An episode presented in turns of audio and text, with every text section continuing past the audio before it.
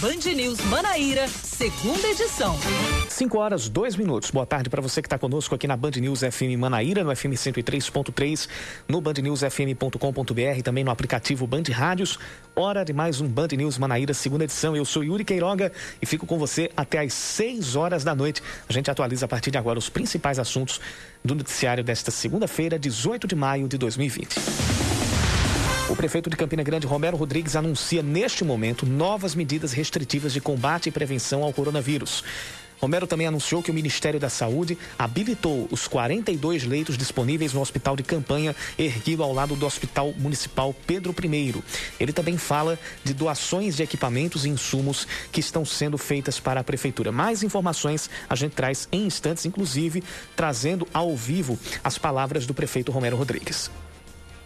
O governador João Azevedo decreta luto oficial de três dias na Paraíba por causa da morte do ex-governador Wilson Braga. Ele tinha 88 anos e estava internado no Hospital Nossa Senhora das Neves após ser diagnosticado com o coronavírus. A morte dele aconteceu nove dias após a da esposa, Lúcia Braga, primeira mulher a se eleger deputada federal na Paraíba. O corpo de Wilson Braga foi enterrado hoje pela manhã no cemitério Parque das Acácias, após uma cerimônia para poucos familiares e admiradores. A limitação de pessoas em funerais e a não realização de velórios é uma das medidas restritivas por causa da pandemia da Covid-19.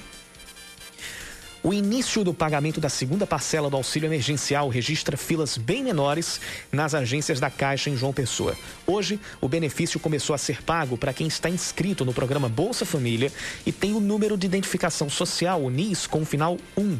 Para quem está no CAD único, cadastro único, ou se inscreveu pelo aplicativo ou site da Caixa, o dinheiro passa a ser liberado a partir de quarta-feira. O valor era para ter, sido disponibilizado no último dia 27 de abril, mas houve um atraso de pelo menos duas semanas. Os escritórios de advocacia em João Pessoa conseguem uma liminar na justiça para funcionar durante a pandemia. A decisão, em primeira instância, foi do juiz convocado do Tribunal de Justiça da Paraíba, Eduardo José de Carvalho. O documento alerta que devem ser respeitadas as limitações, as medidas de distanciamento social na, naqueles estabelecimentos que são autorizados a funcionar em meio ao decreto de quarentena da Prefeitura. O atendimento deve ser feito prioritariamente online. Caso seja necessário o atendimento presencial, ele deve ser feito via agendamento. A equipe do Serrano é citada pelo programa Fantástico da Rede Globo como uma das, uma, uma das supostas envolvidas em esquemas de jogos fantasma. De acordo com a reportagem exibida ontem, mais de 200 sites de apostas fora do Brasil receberam palpites, receberam apostas para o que seria um jogo amistoso entre o Lobo da Serra e o Andraus do Paraná. Mesmo sem provas, o jogo, mesmo sem provas de que o jogo tenha acontecido, a partida movimentou pelo menos 10 milhões de reais em apostas. Segundo o advogado do presidente do Serrano, a equipe não levou a delegação para o estado do Paraná, mas houve jogadores que teriam usado o nome do clube para essa partida. O advogado do presidente do Andraus afirma que a partida de fato aconteceu. Agora são 5 da tarde, 6 minutos, confirmando 5 e 6. Esta é a Band News FM Manaíra, este é o Band News Manaíra, segunda edição. E você participa com a gente mandando sua mensagem para o nosso WhatsApp, 9911 9207, 9911 9207.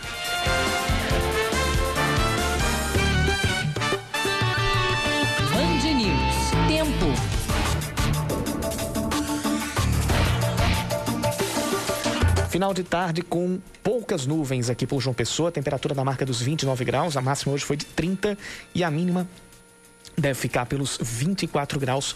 Há uma pequena possibilidade de pancadas de chuva agora à noite. A gente passa a ouvir o prefeito de Campina Grande, Romero Rodrigues, que faz agora o anúncio de medidas restritivas, novas medidas restritivas na cidade de Campina Grande. Estou com milhões, milhões de plástico. É uma tenda, ou não é? Assim, todo climatizado, o nosso, todo prontinho, estruturado.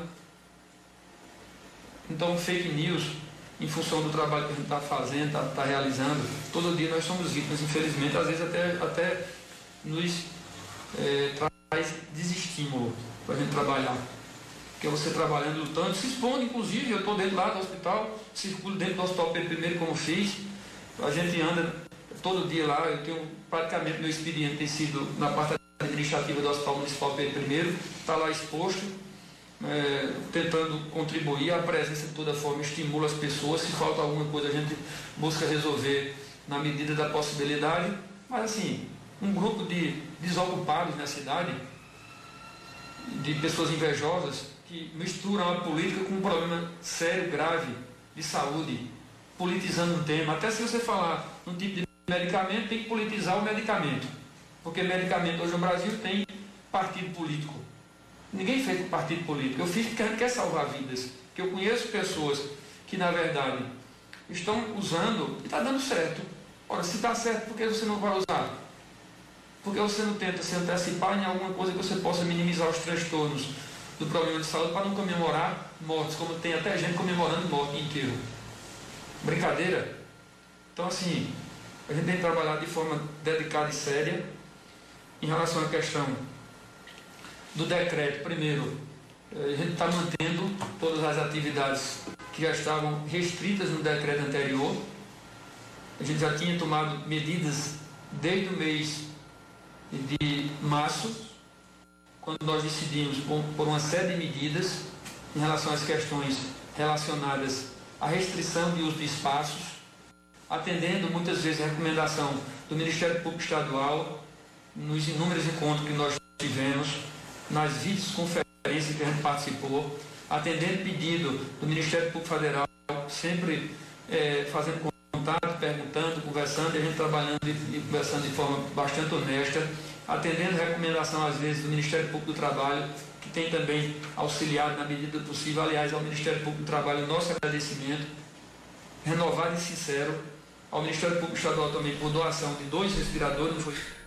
Esse aí é o prefeito de Campina Grande, o Romero Rodrigues. Ele há pouco fez o anúncio, junto com, com, com integrantes da prefeitura, de que o Ministério da Saúde habilitou os 42 leitos disponíveis no hospital de campanha que foi levantado em Campina Grande, que vai ficar ao lado do Hospital Municipal Pedro I. Durante esse pronunciamento, durante essa live, ele também falou a respeito das doações que estão sendo feitas por alguns empresários de Campina Grande e de fora também de equipamentos e insumos para o uso na linha de frente no combate ao coronavírus, também para, a, para auxiliar o próprio tratamento e a situação dos pacientes. A gente volta a ouvir o prefeito Romero Rodrigues. Então, estamos mantendo todas as atividades que já estavam restritas no decreto anterior e agora a gente incorpora mais algumas necessidades, algumas demandas.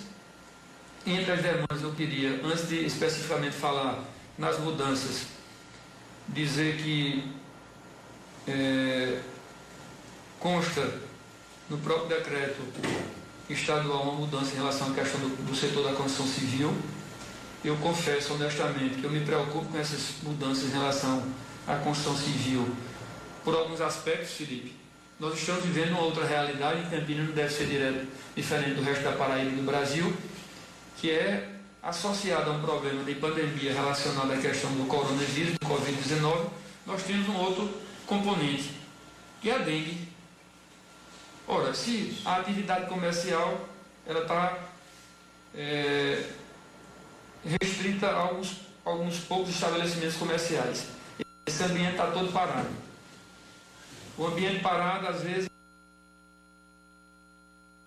a gente perdeu um pouquinho aqui o contato com o, o com a live, no caso do prefeito de Campina Grande, o Romero Rodrigues. A gente daqui a pouco volta a acompanhar a, a, a live que ele está fazendo e vai pegar também o decreto ou a renovação dos decretos restritivos lá em Campina Grande. Hoje pela manhã, Romero Rodrigues, aliás, hoje pela manhã o prefeito de João Pessoa, o Luciano Cartacho, também anunciou outras, aliás, nesse fim de semana ele anunciou outras medidas. Ele abriu com a seguinte frase: Estamos juntos numa guerra hoje para salvar vidas e preparar o futuro da nossa cidade. Essa declaração foi dada no final de semana, durante o pronunciamento neste fim de semana, quando ele renovou oficialmente é, as medidas de isolamento aqui na capital. De acordo com o gestor, sem pesquisas que apontem resultados conclusivos quanto a tratamento ou vacina, o distanciamento social é uma das poucas formas, ou talvez a forma mais eficaz, de combate ao coronavírus. Talvez não, certamente a forma mais eficaz. Não se pode minimizar a força e o impacto da doença, que infelizmente custaram muitas vidas. É preciso investir em prevenção com isolamento social. Ainda não há pesquisas que apontem resultados conclusivos quanto a tratamento ou vacina. Por isso, lutamos com o que temos: redução do contágio e ampliação da capacidade de atendimento.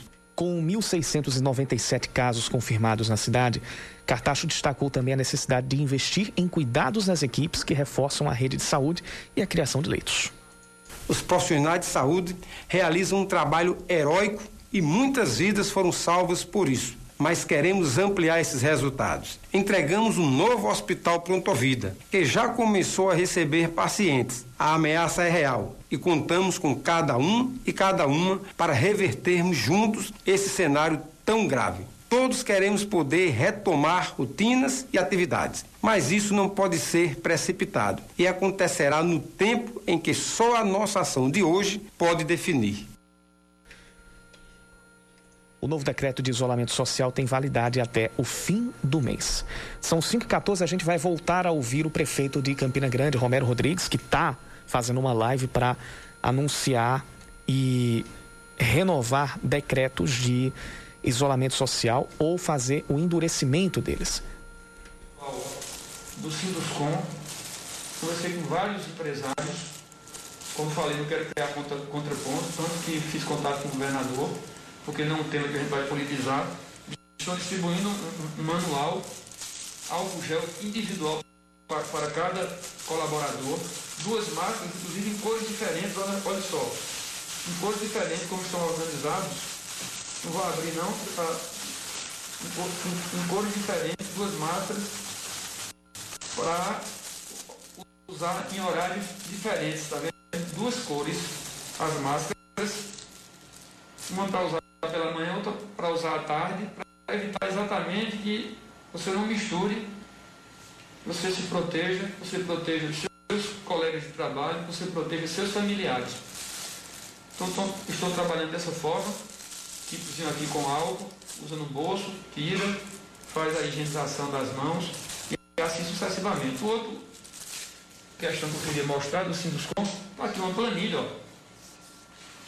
Nesse momento, o prefeito Romero Rodrigues fala de uma reunião que teve com representantes do Sindicato da Construção Civil lá em Campina Grande.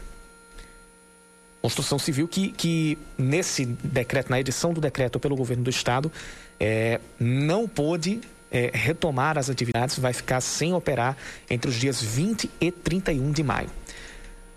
A gente está com alguns probleminhas aqui na, na, na, conexão com a live que está acontecendo lá em Campina Grande. A gente vai tentar refazer aqui a conexão e pegar daqui a pouco o momento em que o prefeito Romero Rodrigues deve fazer o anúncio das medidas de endurecimento do isolamento social. A gente segue com a pauta aqui no Band News Manaíra prim primeira. No segunda edição, agora são 5 e 16 Após mais de 40 dias em que o auxílio emergencial começou a ser pago pelo governo federal, ainda tem pessoas que não receberam a primeira parcela do benefício de 600 reais. Em João Pessoa, o motorista de aplicativo Jorge Cícero é um dos que ainda esperam. Ele fez o cadastro três vezes e até agora, nada. Mais uma vez a minha indignação contra esse sistema aí da Caixa da DataPrev. Eu ainda não recebi o meu benefício. Já refiz o meu cadastro pela terceira vez e ainda está em análise. Eles deveriam dizer onde é que eu estou errando, porque eu tenho certeza que eu não estou errando. Eu contribuinte do INSS por mais de 24 anos, eu acredito que eu teria direito. Eu nunca precisei do INSS. Hoje que eu estou precisando, essa esculhambação Ainda tem ouvintes que não se identificaram, mas que com bom humor, é, mesmo nesse momento usando bom humor, veja só, criticam a demora da análise do cadastro. Meu amigo Cacá, eu sou um ouvinte da Band. É, eu tenho um irmão, Cacá, e minha cunhada, que os valores ainda desse auxílio emergencial tá na mão de Analisa ainda. Ela não solta de jeito maneira. É, é incrível a capacidade do, do, do, brasileiro de, de usar o bom humor até, até mesmo em momentos de, de muita dificuldade.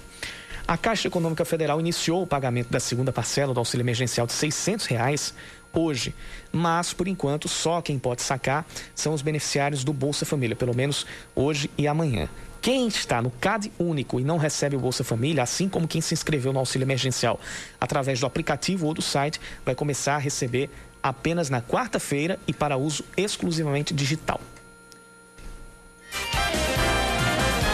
Antes da gente parar para o intervalo, a gente vai voltar a ouvir aqui o prefeito de Campina Grande, Romero Rodrigues. Da Igreja da Vida, do Mar supermercado, da presbiteriana.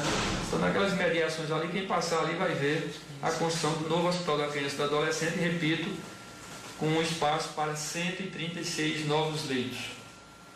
Com recursos absolutamente, exclusivamente próprios da Prefeitura Municipal de Campina Grande. Não tem um só centavo sequer de governo nenhum que não seja da Prefeitura Municipal de Campina Grande. Portanto, recursos próprios da Prefeitura Municipal de Campina Grande, queremos inaugurar em julho. Se tiver precisando ainda de leito, em julho nós vamos colocar mais leitos, porque vamos é, destinar todo o espaço do atual, municipal, do atual hospital da criança e do adolescente, todos para a questão do coronavírus. Se já tiver superado a crise, nós vamos colocar aquele espaço para funcionar e atender algum, alguma outra demanda na área de saúde da Prefeitura Municipal de Campina Grande. Então, não vamos criar conflito, fica essa ressalva eu acho que Campina Grande, a ideia, a pretensão nossa de que esse setor da construção civil ele se mantém em funcionamento, até porque até antes estava sendo colocado como serviço essencial. Então, São Paulo, por exemplo, todo o problema enfrentado por São Paulo, o setor da construção civil continuou funcionando. Portanto, não é o foco que a gente observa de problemas na cidade. São 5 horas e 19 minutos. Ah, o prefeito Romero Rodrigues continua, ah, continua falando de alguns outros itens a respeito da, da quarentena e do enfrentamento aos impactos na economia e na saúde na pandemia do coronavírus. A gente volta daqui a pouquinho a exibir trechos dessa entrevista, no caso dessa live que está sendo feita lá na, na Prefeitura de Campina Grande e é, vai trazer também um resumo das medidas que foram anunciadas, que forem anunciadas pelo, pelo prefeito de Campina Grande, Romero Rodrigues. Agora 5 e 20 5 horas 22 minutos. A gente volta a ouvir o prefeito de Campina Grande, Romero Rodrigues, que faz anúncios agora. Tanto o passageiro como também um condutor que saia sem usar máscara. Então também será restrito na cidade de Campina Grande. Estaremos também é, proibindo a circulação de pessoas atendendo uma demanda, uma recomendação, uma sugestão, inclusive do Conselho Municipal de Segurança de Campina Grande, que encaminhou ofício aqui para o gabinete do prefeito, para nós, recomendando a questão da proibição de uso do, dos espaços relacionados ao entorno do açude velho. Portanto, isso é uma demanda, uma preocupação que chegou até a prefeitura através do Conselho Municipal de Segurança Pública que é representado por vários segmentos da sociedade civil organizada, fez esse, esse encaminhamento. Então vai estar sendo proibido, suspenso a questão do uso daquele espaço do entorno do açude velho, da Avenida Juscelino Kubitschek, lá no Cruzeiro, como também do canal de Bodocongó. Então, por um período, nesse período, até onde prevaleceu o decreto, nesse momento, a gente precisa da contribuição, da compreensão de vocês para evitar a circulação, evitar o contato, evitar o contágio, evitar a disseminação da doença. Portanto, esses três pontos, Açude Velho, Avenida Juscelino Kubitschek, como também Canal do Bodogongó, as atividades de uso desse espaço estará suspensa nesse período. A gente espera que não precise, de forma nenhuma, usar da força. A gente precisa da compreensão de vocês, da solidariedade, do apoio. Não é fácil, mas é necessária, é necessário nesse momento para isso, inclusive, a Secretaria de Esporte, Juventude e Lazer, Juventude de Lazer, a nossa SEGEL, vai estar disponibilizando, Felipe, um aplicativo. A Soranet está até aqui conosco, vai estar disponibilizando um aplicativo onde os professores do México Campina vão estar de forma online, é, através do aplicativo que estará sendo divulgado de forma cada vez mais intensa. É, esse aplicativo foi preparado por colaboradores da Universidade Federal de Campina Grande. Você ouviu agora ah, os decretos que foram anunciados pelo prefeito de Campina Grande, Romero Rodrigues. Entre os decretos, acho que não deu para pegar ainda ao vivo, mas o prefeito anunciou que está que, a, que passa a ser obrigatório o uso de máscaras em táxis, é, veículos de aplicativo, também dentro, dentro de carros. Quem estiver se deslocando de carro também vai ter que obrigatoriamente usar máscaras. Bares, restaurantes, lanchonetes da cidade continuam fechados.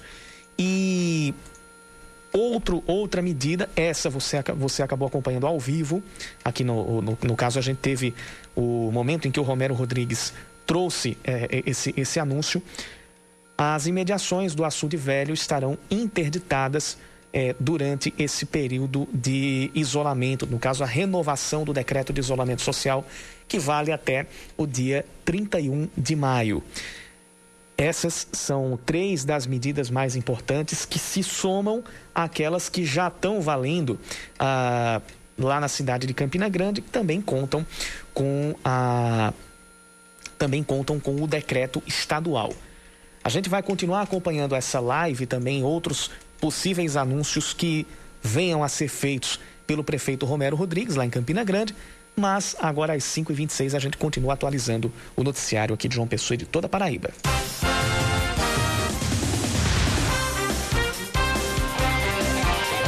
A Agevisa começa a organizar a instalação de novas barreiras sanitárias nas rodovias estaduais que ligam o litoral paraibano.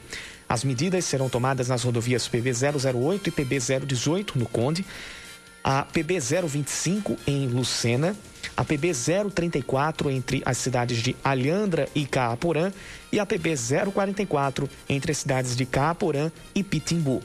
As barreiras, as barreiras novas também vão funcionar no terminal hidroviário de Cabedelo, para quem vai pegar a balsa. A Vigilância Sanitária Estadual já coordena ações do tipo, no caso barreiras sanitárias, no Aeroporto Internacional Castro Pinto, aqui na Grande João Pessoa, e também no Aeroporto João Suassuna, em Campina Grande. Profissionais da construção civil fizeram uma carreata contra o isolamento social em João Pessoa. A manifestação foi uma resposta a um decreto estadual que proíbe atividades da construção civil na região metropolitana aqui da capital. Ontem, apoiadores do presidente Jair Bolsonaro também realizaram protestos em frente à residência do governador João Azevedo, posicionando contra as medidas restritivas assinadas pelo chefe do Poder Executivo para conter o avanço do coronavírus no estado. No último sábado, João Azevedo anunciou, aliás, assinou um decreto prorrogando o isolamento social até o dia 31 de maio. Da mesma forma, o prefeito de João Pessoa, Luciano Cartacho, prorrogou por 15 dias o isolamento social. A cidade de Patos decreta situação de emergência e determina também o endurecimento das medidas de isolamento social. O documento ainda estabelece a aplicação de multas para estabelecimentos que descumprirem a obrigatoriedade da máscara para clientes e funcionários. O decreto foi publicado em edição eletrônica do Diário Oficial do município no domingo. De acordo com esse documento, estão suspensas as atividades da construção civil e também a prática de atividade física em praças, avenidas e ruas. As restrições vão até o dia 31 de maio. O ministro interino da Saúde, general Eduardo Pazuello, diz que a pasta tem ajustado protocolos inclusive a possível liberação da cloroquina para o tratamento da Covid-19. A declaração foi dada hoje na Assembleia Mundial da Saúde, organizada pela OMS. Pazuello destacou, entre outras coisas, a solidariedade do Brasil às famílias que perderam entes queridos para o coronavírus. Sem citar a própria Organização Mundial da Saúde ou a direção da entidade, o ministro interino garantiu que o governo atua em um diálogo com outras esferas do poder. O general também não citou o salto no número de casos no país e nem a recusa do governo federal em aceitar as recomendações da OMS.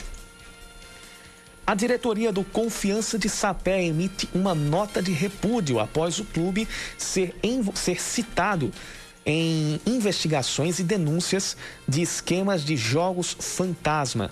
O Confiança de Sapé, no caso, o presidente do Confiança, Wilson Nascimento, afirmou que não, o uso do nome não foi autorizado para qualquer tipo de envolvimento em jogos ou em sites de apostas. A equipe do Confiança diz que vai pedir providências à Federação Paraibana de Futebol para descobrir quem autorizou o nome do, do, do clube e tomar também as providências junto à justiça. Ontem, como nós falamos no, na escalada do Jornal de 5 e 20, um, uma denúncia de um suposto esquema de jogos fantasmas envolveu, entre outros clubes paraibanos, os nomes do Serrano e do Confiança de Sapé.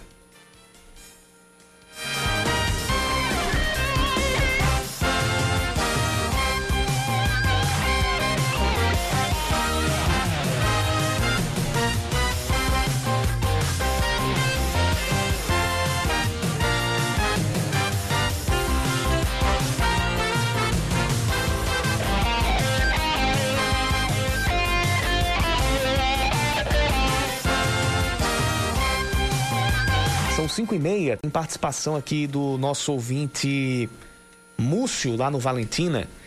Faltando energia no Valentina, lá no Planalto da Boa Esperança, Rua Natal 121. No caso, está faltando energia em toda a rua. Rua Natal, lá no Planalto da Boa Esperança. É, segundo ele, já ligou para a Energisa, mas as ligações não estavam não estavam sendo atendidas.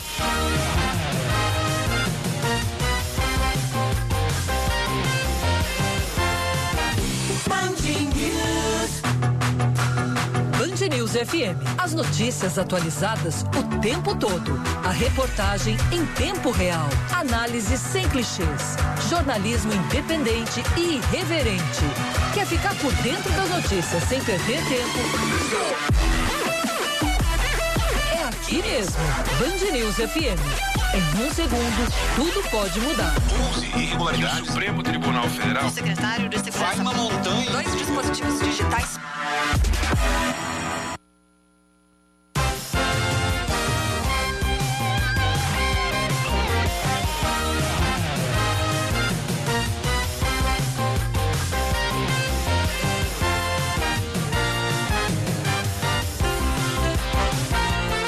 Horas 32 minutos, a gente entra aqui no Band News Manaíra, segunda edição, no assunto das denúncias de violência sexual contra crianças e adolescentes. Um balanço apontou que foram 215 denúncias só, é, em todo o ano de 2019. Foram 166 casos relativos a abuso sexual e 42 a exploração sexual de menores de 18 anos de idade. Dados disponibilizados pelo Ministério da Mulher, Família e Direitos Humanos através do Disque 100. E hoje, 18 de maio, é o Dia Nacional de Enfrentamento ao Abuso e à Exploração Sexual de Crianças e Adolescentes.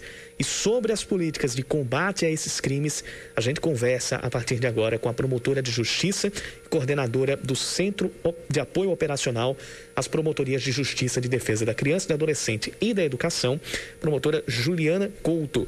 Está conosco aqui pelo aqui por telefone e conversa a partir de agora com a gente aqui na Band News FM Manaíra. Doutora Juliana Couto, seja bem-vinda ao Band News Manaíra, segunda edição. Boa tarde. Boa tarde. Pois bem, hoje a gente teve, a gente tem esse, esses dados do, do Disque Denúncia, do Disque 100, do Ministério da Mulher, da Família e dos Direitos Humanos. Durante esse período de, de, de quarentena, de que maneira o Ministério Público tem atuado para coibir o abuso e a exploração sexual de menores? De que maneira a, o Ministério Público está atuando junto às famílias, às situações de mais vulnerabilidade durante essa pandemia? Certo. Inicialmente, eu gostaria de frisar que esses é, dados que foram passados, eles são subnotificados, na medida em que uhum. é, muitas famílias acabam não reportando fatos que envolvem violência sexual de crianças e adolescentes, porque é, convivem com tabus, né? Muitas mulheres acabam não denunciando os maridos, né? Porque dependem deles financeiramente e esses dados acabam não chegando, né? A ponta aos órgãos de proteção, aos serviços de denúncia. Então esses dados acabam sendo subnotificados.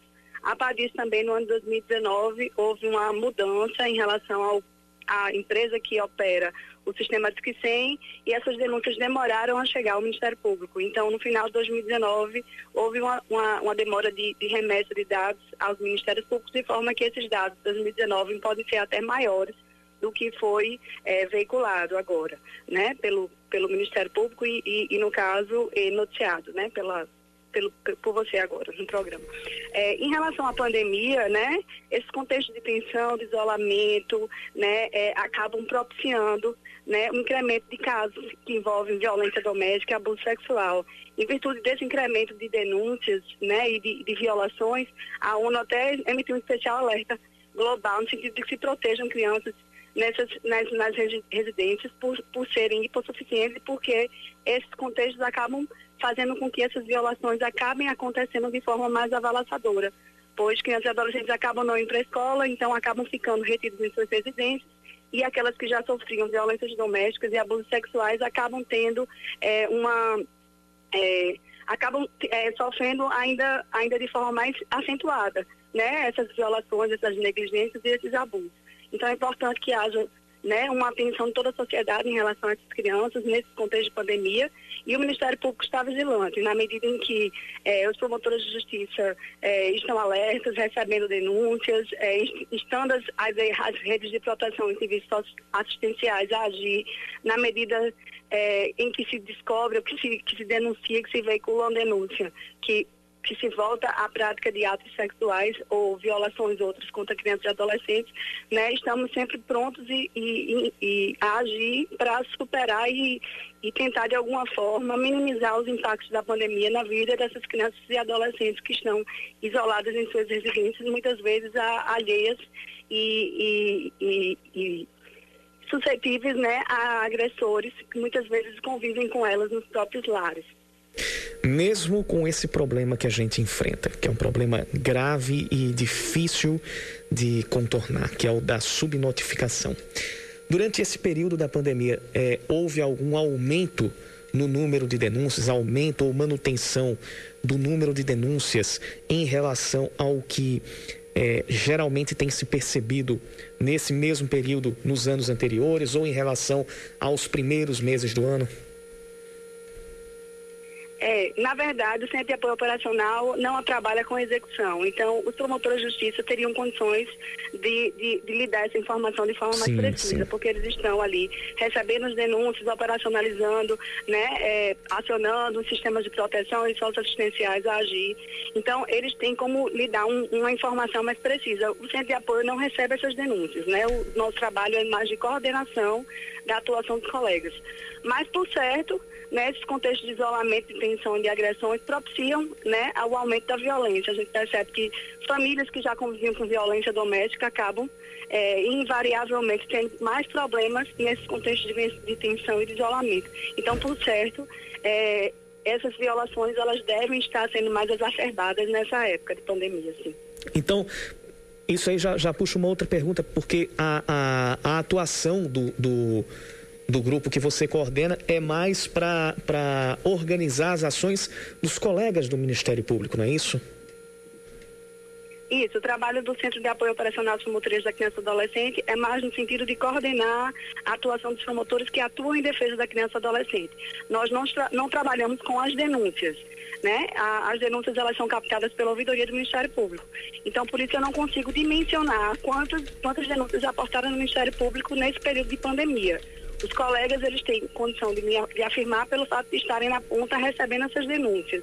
Mas eu presumo, né, diante da, da, da situação vivenciada, que certamente né, essas violações elas tendem a acontecer mais nesse, nesse período e, por certo, é, as violações elas devem ter aumentado, infelizmente, nessa época de pandemia. Pois bem, conversamos aqui no Band News Manaíra, segunda edição, com a, com a promotora a promotora de justiça e coordenadora do Centro de Apoio Operacional às Promotorias de Justiça e Defesa da Criança e do Adolescente e também da Educação, Juliana Couto. Muito obrigado pela participação aqui no segunda edição. Obrigada. Seus filhos, com Roseli Saião e Thaís Dias. Oferecimento Cultura Inglesa. Uma escolha para toda a vida.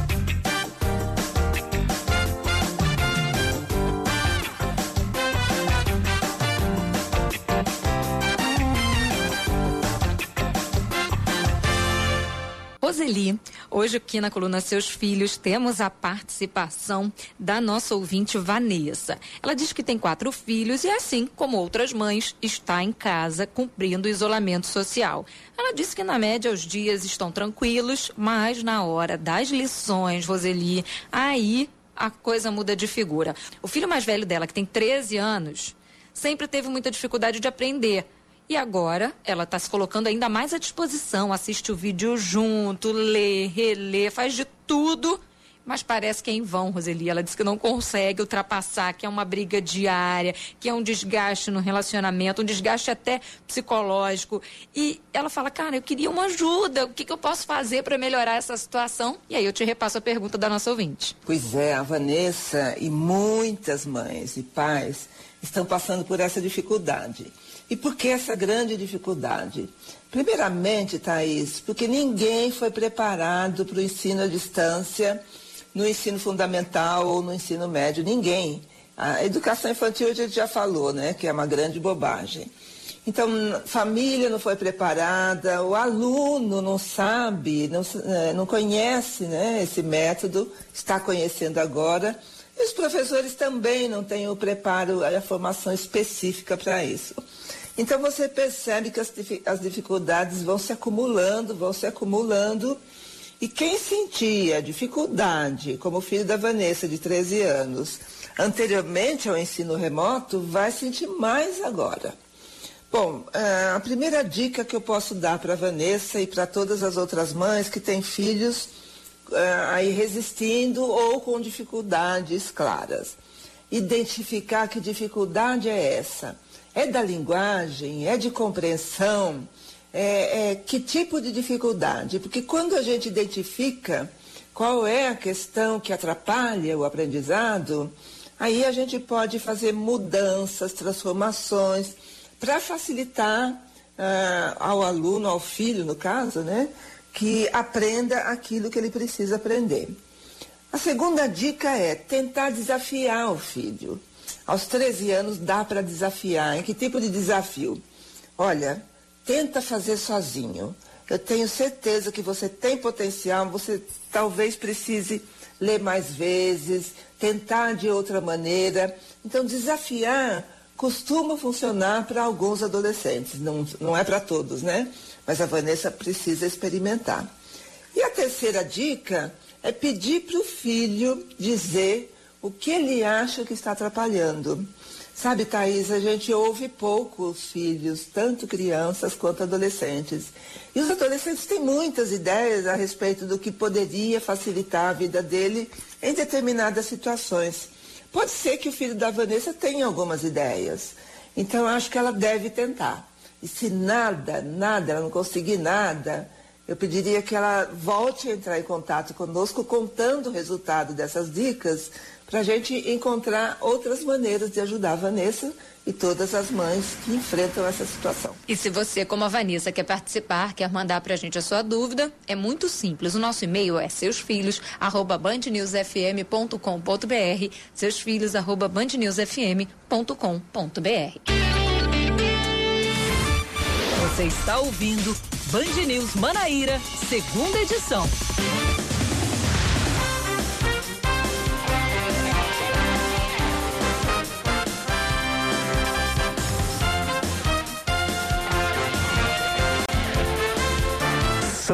5h45, já virando para 5h46. A Prefeitura de João Pessoa publica oficialmente o decreto de endurecimento de medidas de isolamento social na cidade. Atividades do comércio e serviços considerados não essenciais continuam sendo suspensos até o, continuam suspensos até o dia 31 de maio, assim como o acesso a praias e parques públicos. A renovação do decreto de isolamento social traz como novidades a possibilidade da aplicação de multas e fechamento do estabelecimento em caso de reincidência. Estabelecimentos com, que, que executem serviços privados ou então atividades de profissionais liberais estão também suspensos de acordo com o decreto da prefeitura. O Ministério Público entra com uma representação criminal contra um pastor evangélico que fez um culto itinerante ontem. Ele usou um trio elétrico para circular por ruas da cidade de Bahia e foi acompanhado por uma carreata. Segundo o MP, alguns pedestres também o acompanharam nas ruas. As atividades religiosas fora dos templos estão proibidas durante o decreto de isolamento social no estado. Ainda de acordo com a representação, o pastor Heron Tiago Carvalho da Cruz teria sido advertido pela polícia pela manhã sobre a, a proibição dos eventos. Está preso um suspeito de matar um agente socioeducativo da Fundac, cujo corpo foi encontrado na praia de Jacarapé ontem. A vítima, identificada como Gabriel Tassiano, tinha 34 anos de idade. O corpo dele tinha marcas de tiros e facadas. Segundo a Polícia Militar, o suspeito de 23 anos estava numa casa no bairro do Cristo, onde também foi encontrada uma moto que, uma moto que pertencia a Gabriel. O suspeito foi preso em flagrante e deve responder por homicídio triplamente qualificado por motivo fútil, sem defesa. Os, os, os três, os três motivos, no caso, os três é, itens da qualificação do homicídio: motivo fútil sem defesa da vítima e uso de requintes de crueldade. A UFPB aprova um calendário suplementar e as matrículas para as atividades online vão começar no dia 1 de junho, se estendendo até o dia 3. Toda a carga horária para as atividades online vai ser contada para integralizar a, as horas do curso. Isso pode, isso deve contar na, na totalização e no complemento das graduações. A medida foi aprovada hoje, depois de uma reunião do Conselho Superior de Ensino, Pesquisa e Extensão, que é o CONCEP da UFPB. A matrícula é opcional e quem decidir se matricular pode trancar a atividade até o limite de 50% do que for ofertado no curso. A frequência mínima vai ser de 75%. A Cagepa executa uma manutenção, executa manutenção corretiva e vai faltar água em seis localidades de João Pessoa amanhã. A falta de água deve começar às 8 da manhã e vai se estender até às 10 da noite devendo podendo atingir os bairros do Distrito Industrial, Jardim Veneza, Vieira Diniz, Bairro das Indústrias, Cidade Verde do Bairro das Indústrias e o loteamento Jardins. Isso vai acontecer para que sejam realizados serviços de manutenção na estação elevatória do reservatório R12. Mais informações podem ser obtidas gratuitamente pelo telefone 115. O jogador Rafael Caetano, do Borussia Mönchengladbach, da Alemanha, diz que a volta do futebol é uma fase de adaptação e alguns costumes antigos ainda precisam mudar. O Mönchengladbach retomou as atividades neste fim de semana com a volta da Bundesliga. O jogador contou que a equipe não sentiu medo de jogar porque o combate ao coronavírus na Alemanha tem, tem sido positivo. Ainda segundo Rafael Caetano, o protocolo foi seguido com todo o cuidado necessário mas alguns hábitos ainda precisam ser adaptados.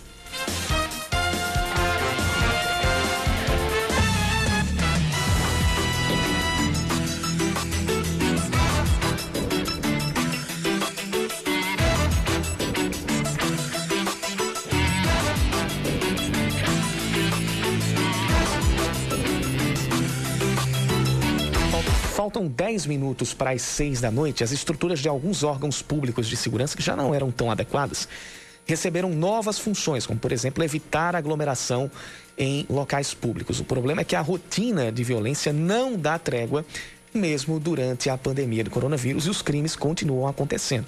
Vale citar que muitos presidiários estão em liberdade temporária e alguns, infelizmente, voltam a cometer crimes. Com isso, o que é que dá para fazer, o que, que dá para fazer para se manter mais seguro durante esse período, além de ficar em casa. E aí a gente concentra essas informações também para quem precisa sair de casa. A gente vai conversar com o especialista em segurança, Muhammad Al-Mahmoud, que já está conosco aqui no Band News Manaíra, segunda edição. Muhammad Al-Mahmoud, seja bem-vindo ao Band News Manaíra, segunda edição. Boa tarde para você. Boa tarde, boa tarde a todos os ouvintes agradeço a oportunidade e estou aqui para contribuir né, com a sociedade, porque são tantas notícias, às vezes, que a gente recebe aí, é, tantas bombas né, no, no, nesse, nesse período, mas a gente tem é, aí buscado soluções, né, para passar para a sociedade para minimizar aí a, a, na questão da, da segurança. Né? A gente já, já vinha lembrando aqui antes da entrevista, tem parte significativa da população que ou está trabalhando em casa ou é, simplesmente está em casa, não está circulando é, como circulava antes. E mesmo assim é preciso ficar atento, né? Mesmo com boa parte da população em casa, a ação dos criminosos pode não ser inibida, né? Exatamente, veja bem. Agora a gente tem outro problema na questão da segurança. E eu peço a, a, atenção maior das pessoas agora, porque é, há um, uma, parcela, uma parcela da população né, que ainda precisa circular na, nas ruas, é, tem que estar atento, porque dificulta de alguma forma o trabalho da polícia, a, a, questão da identificação dos criminosos, porque eles agora estão andando de máscara, né? E até mesmo dentro dos bancos, dos supermercados, é, na circulação dos serviços essenciais. Então fica muito difícil aí o trabalho da polícia, dificulta mais uma vez o uso das máscaras que é necessário, né? Não tem como impedir. Então, esses protocolos de segurança pessoal, é, a, questão do distanciamento de uma, de uma certa forma, não é só por causa do vírus. Eu, eu recomendo também porque você não sabe com quem está lidando é, no dia a dia na rua. E as ruas, elas tendem a ficar mais é, vazias, mais esquisitas, né? Então tem que ter essa atenção aí redobrada, a, os profissionais também que trabalham com a parte de controle de acesso nos prédios, os porteiros, os vigilantes de bancos, tem que estar muito atento na questão do modus operandi, porque apenas pelo trejeito da face, pelos olhares, não tem como agora você identificar alguma atitude suspeita. Em relação aos prédios, que medidas têm que ser tomadas? É, a portaria eletrônica, segura, a, a, a, chamada portaria eletrônica, é a melhor alternativa? Olha, é uma, uma alternativa de baixo custo e que proporciona também um bom controle de acesso, sabe? E a questão do distanciamento social, né? É uma boa alternativa, porém ela tem um prazo para instalação e isso pode é, dificultar um pouco. Entretanto, existem umas outras alternativas de baixo custo e de instalação mais rápida, por exemplo, como a portaria autônoma. É uma modalidade da portaria virtual. A, que as pessoas estão mais acostumadas hoje é mais a questão da portaria virtual chamada portaria controlada, que é uma central que controla a distância. Mas existe uma modalidade dentro da portaria virtual que chama portaria autônoma, onde o próprio morador ele tem no seu smartphone um aplicativo que ele consegue atender o interfone do seu visitante, é, visualizando a câmera de acesso e ainda botões virtuais que ele consegue liberar essas portas à distância, de qualquer lugar do mundo, né? É, via smartphone, via aplicativo, por, por internet. É como se fosse uma videochamada. E isso aí fica, é, tem um prazo de, de, instalação aí bem curto, que facilita uma, uma contingência, né? Uma própria resposta também nesse período de pandemia. Que orientação que você dá para os empresários que estão com as lojas fechadas no momento e que correm o risco de ter o estabelecimento invadido? Veja bem, eu tenho duas recomendações. A primeira é para aqueles que têm um sistema de alarme por uma empresa, né, que está monitorando ali aquele ambiente por câmeras e por, por, sensores de presença, é que pelo menos uma vez na semana é, esses proprietários consigam ir na, na empresa é, a, na sua empresa, ligar para a empresa de monitoramento para que ele faça um teste nos sensores. Que teste seria esse? Ele passar na frente desses sensores de presença para ver se realmente está comunicando com a empresa de monitoramento, porque nesse período possa ser que alguns desses sensores deixaram de funcionar e ali, é, se houver algum tipo de invasão, a empresa não receber a informação. A outra recomendação que eu faço é que se houver a possibilidade, é, instale piquetes na frente do estabelecimento. Os piquetes são aquelas, aquelas barras de ferro, de concreto. Por quê? É, esses piquetes vão diminuir, minimizar ou até mesmo coibir a ação da gangue da Macharré, que voltou agora com, com, com toda a força nesse período aí de pandemia, onde as ruas estão mais desertas. Então, fica aí essas duas orientações. E quem não tem sistema de alarme, pessoal procure colocar, nem que seja aquele sistema de alarme mais simples que dispare no celular, mas que toque uma, uma sirene também no local, que avise alguém, que avise uma pronta resposta. Para a gente encerrar aqui, tem muita gente que evita sair de casa e os locais que já eram frequentados por poucas pessoas ficam ainda menos frequentados. Termina sendo, entre aspas, o cenário perfeito para os criminosos. Então, para quem ainda precisa sair de casa, ou para trabalhar, ou então para fazer mercado, para procurar alguma farmácia, qual é o cuidado que precisa ser tomado, tanto na, da porta de casa para frente quanto no trajeto?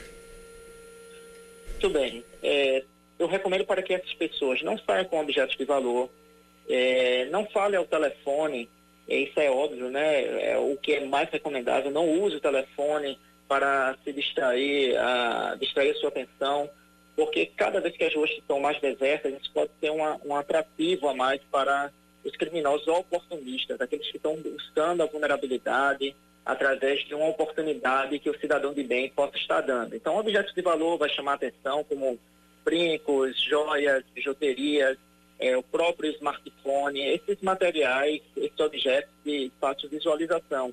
E ande sempre atento, olhe sempre ao seu redor, antes de sair de casa, verifique é, dos dois lados, se não tem ninguém com atitude suspeita, se não tem carros, veículos parados próximo à sua saída. Tá ok?